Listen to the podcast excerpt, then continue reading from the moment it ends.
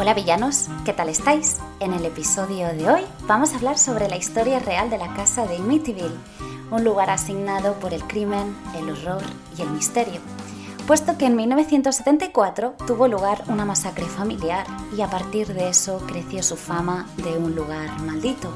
Es más, incluso estuvieron los Warren. Si te interesa el episodio, quédate pues. Hola villanos, ¿qué tal estáis? Bueno, como decía en el episodio de hoy, vamos a hablar sobre una casa encantada, una casa donde, de, bueno, de los misterios, después de una trágica masacre, luego hubieron una serie de misterios que dieron pie a un libro, a una película y donde incluso eh, los Warren que sabéis supongo de las películas de miedo, los investigadores paranormales, el matrimonio más famoso del mundo dedicado a esto, eh, tuvieron que intervenir. Así pues, vamos a ver qué sucedió. Antes de ello, eh, estoy muy contenta porque finally tengo, mm, ¿cómo se dice? Viaje de novios planeado dentro de un año, of course, y me voy a Corea del Sur. Por tanto, si hay alguien que esté escuchando el podcast y haya ido a Corea del Sur, ruego, pido clemencia, eh, no sé cómo decirlo, por favor, por favor, por favor, por favor, enviarme un email al podcast, o sea, al podcast, no, perdón, al Gmail que encontraréis en la cajita de información, explicándome qué tal es, es, Corea del Sur, algún tipo de consejo, o sea, por favor, lo pido, la villana, lo pido, si alguien ha, estado allí, que, que me escriba. Dicho lo cual, vayamos al grano, vayamos a esta casa. ¿Qué pasó? Eh, ¿Cuál es la verdadera historia de Amityville? ¿Qué pasó la casa del horror que costó la vida de una familia? Bueno, como decía en la introducción, en 1974 Estados Unidos quedó impactado por el asesinato de una familia completa en un pequeño pueblo llamado Amityville, ubicado en Long Island, en Nueva York. Todo comenzó cuando uno de los hijos del matrimonio de Feo, Ronald, conocido también como Ronnie o Bugs, disparó a sus padres y a sus cuatro hermanos mientras dormían en el interior de su casa en el entonces, porque luego cambió de número, ya lo explicaré, en el entonces 112 de Ocean Avenue. La casa, para que sepáis, eh, a mí me recuerda un poco a la casa que construyen en el diario de Noah. Es así grande, de tres plantas, tiene un embarcadero detrás, un bonito jardín. Y a mí me recuerda mucho, no sé por qué, a la del diario de Noah, para que os hagáis una, una idea, con su puerto, su embarcadero privado y tal. Bueno, como decía, Ronald tenía 23 años y la noche anterior al homicidio drogó a sus víctimas para poder ejecutar su plan. Aquí hay dos versiones. Hay gente que dice que no hubo drogas, hay gente que dice que sí. Que sepáis em, que, bueno, eh, como decía, mató a seis miembros de su familia, cuatro hermanos y a sus dos padres, eran siete. Y que sepáis que, bueno, el padre, que murió con 44 años y la madre con 43, el padre de cara a las afueras, a sus amigos y tal, todo el mundo creía que era una persona divertida, cariñosa, un padre ejemplar, una persona, bueno, modélica.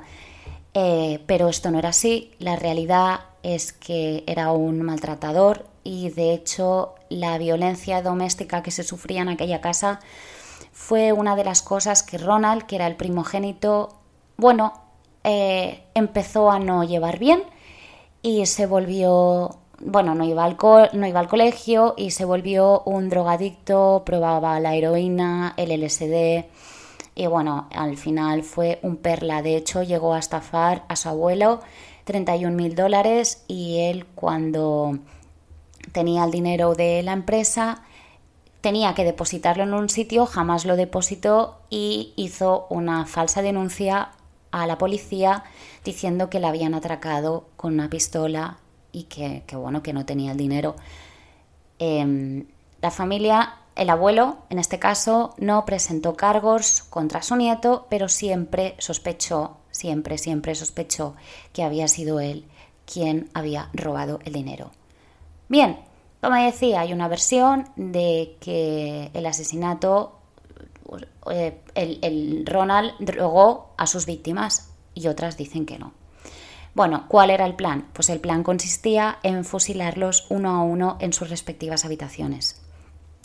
El chaval de 23 años, Ronald, disparó a todos por la espalda, a excepción de su madre, quien fue descubierta con una bala en la cabeza.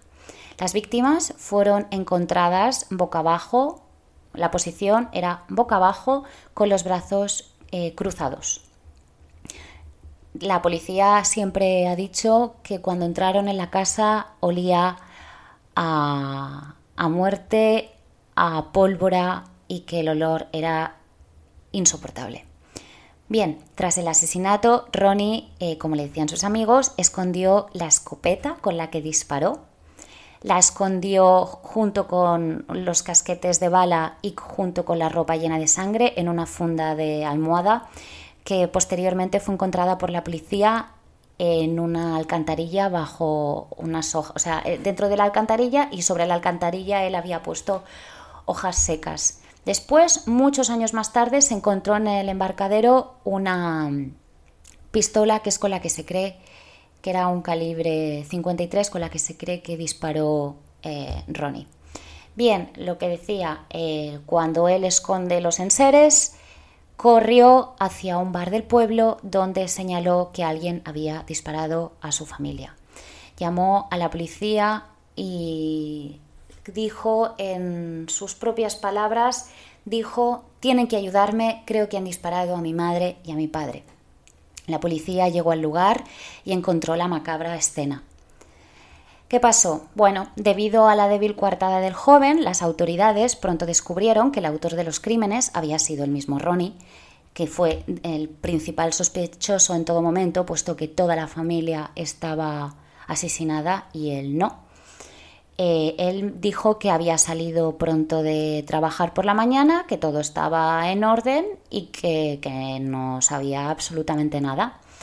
Bueno, eh, el abogado de Ronnie intentó declararlo enfermo mental en el juicio, eh, puesto que aseguraba que el joven había escuchado voces que le ordenaron matar a su familia, algo que los jueces no creyeron y que lo condenaron por asesinato premeditado sentenciándolo con seis cargos por las seis víctimas, sentenciándolo a 25 años de cárcel por cada una de las víctimas.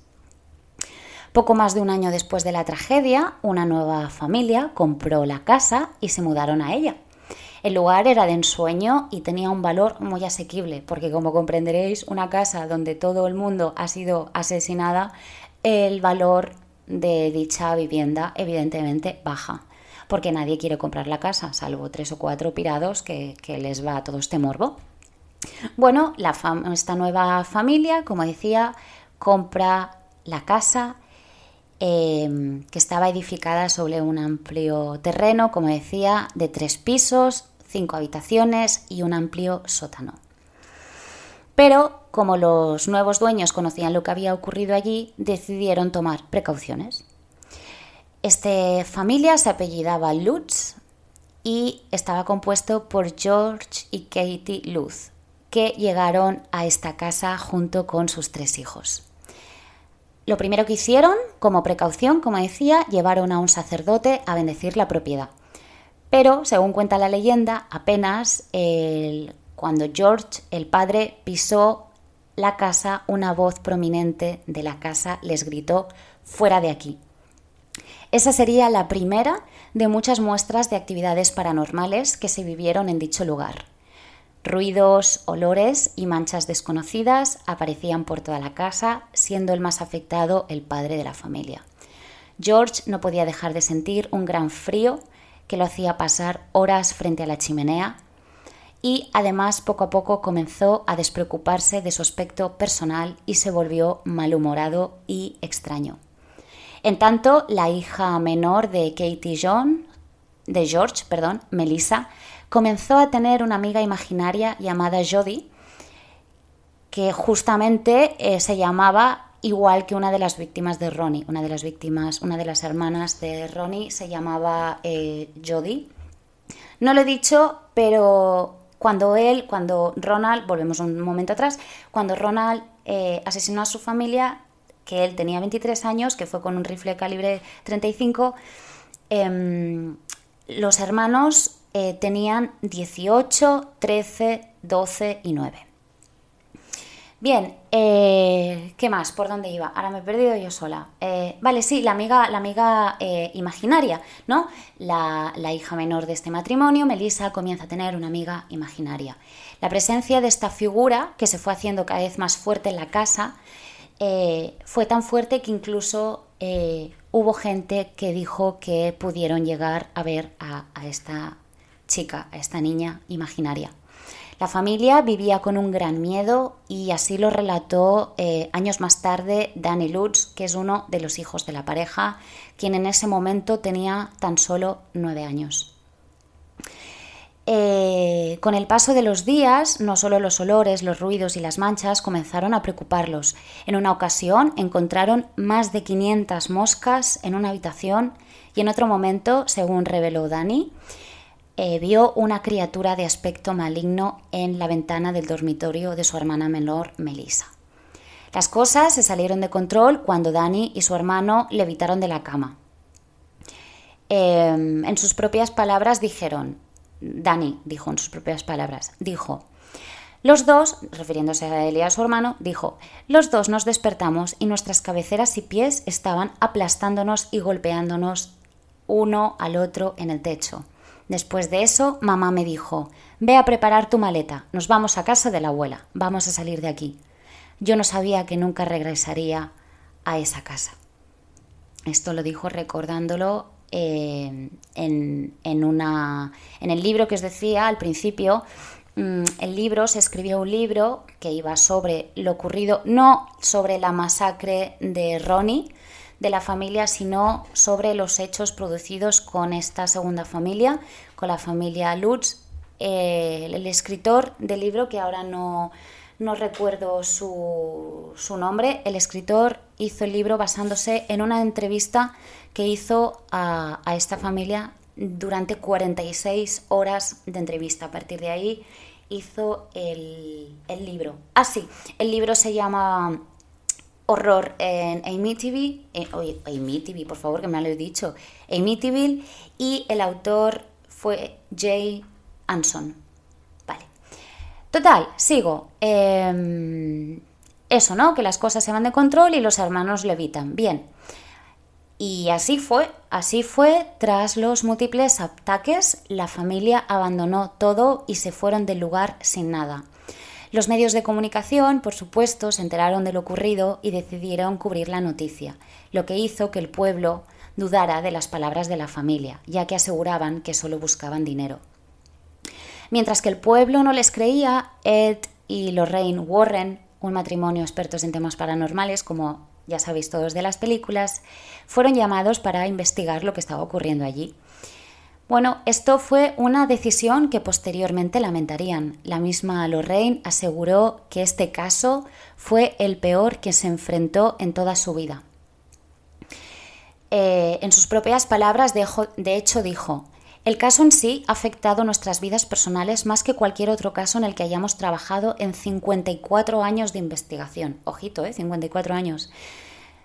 siguió diciendo, dijo, Hemos estado involucrados en peligrosos casos diabólicos, hemos estado involucrados con levitaciones y sangre procedente de los ojos de alguien, todo tipo de cosas malas, pero ese caso nos siguió en nuestra casa.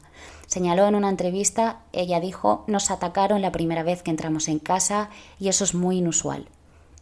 Bien, durante el tiempo que duró la investigación, la pareja, el matrimonio, no solo fue agredida físicamente, de hecho, eh, Ed él fue lanzado eh, al, suelo varias veces mientras rezaba o realizaba eh, provocaciones religiosas.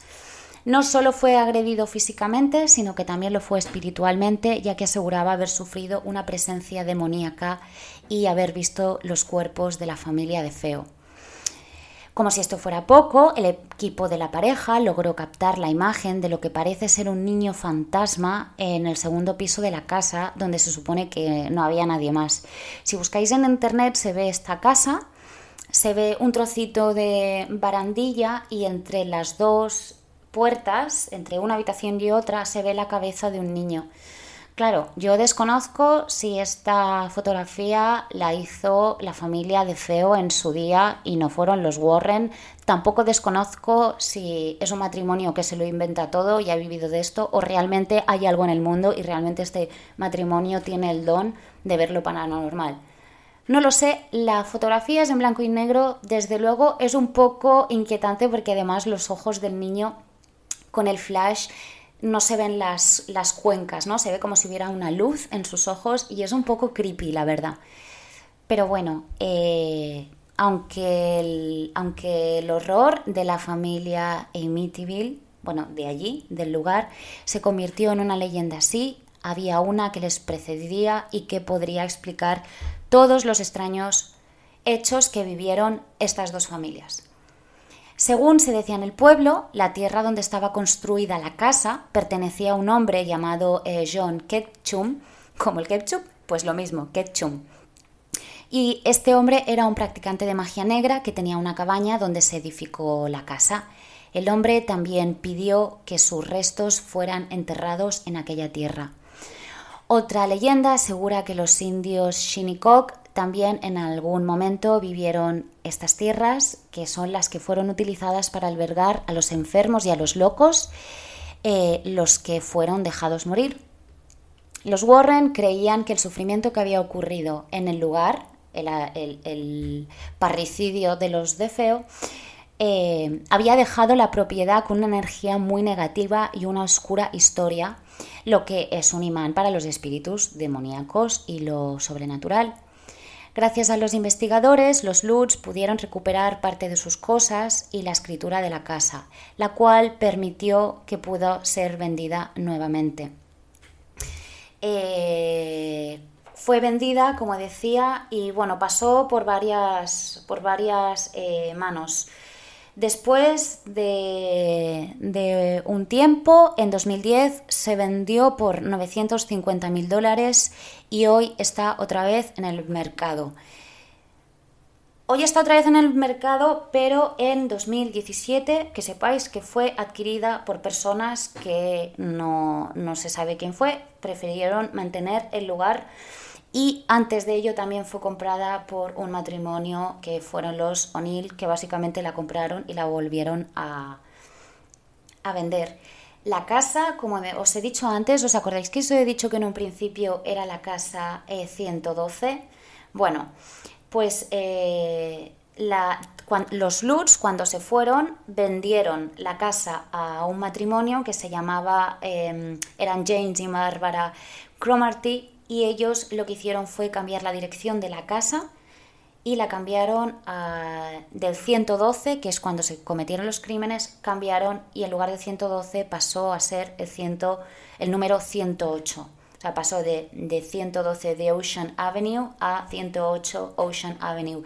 Esto lo hicieron con la esperanza de ahuyentar a los acosadores y mantener el valor de la casa. Este ha sido el episodio de hoy queridos villanos, eh, la casa de Amityville, los sucesos que pasaron en esta localidad de Long Island y que han dado pie a múltiples teorías sobre, como decía, sobre Ronnie, si realmente estaba poseído o no, si tenía esquizofrenia o no, y si luego los hechos que fueron producidos que relató la familia Lutz junto con los Warren eran de verdad o no.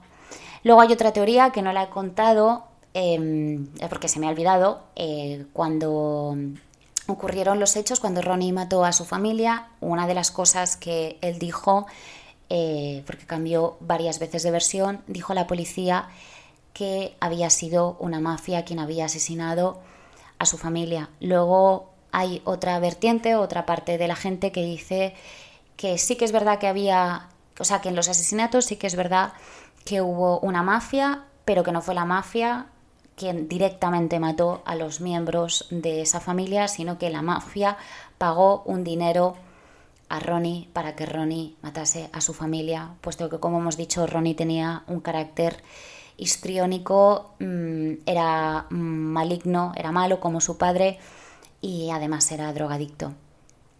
No sabemos bien bien eh, si oyó voces demoníacas o no. Yo soy partidaria de que no, pero esta es mi humilde opinión y aquí todas las opiniones cuentan. Eh, pero que sepáis que hoy en día todavía sigue estando en prisión mientras escucháis este episodio. Queridos villanos, nos vemos en el siguiente más y mejor. Como siempre, hacer travesuras. Queridos villanos, un besito, hasta el próximo día, chao.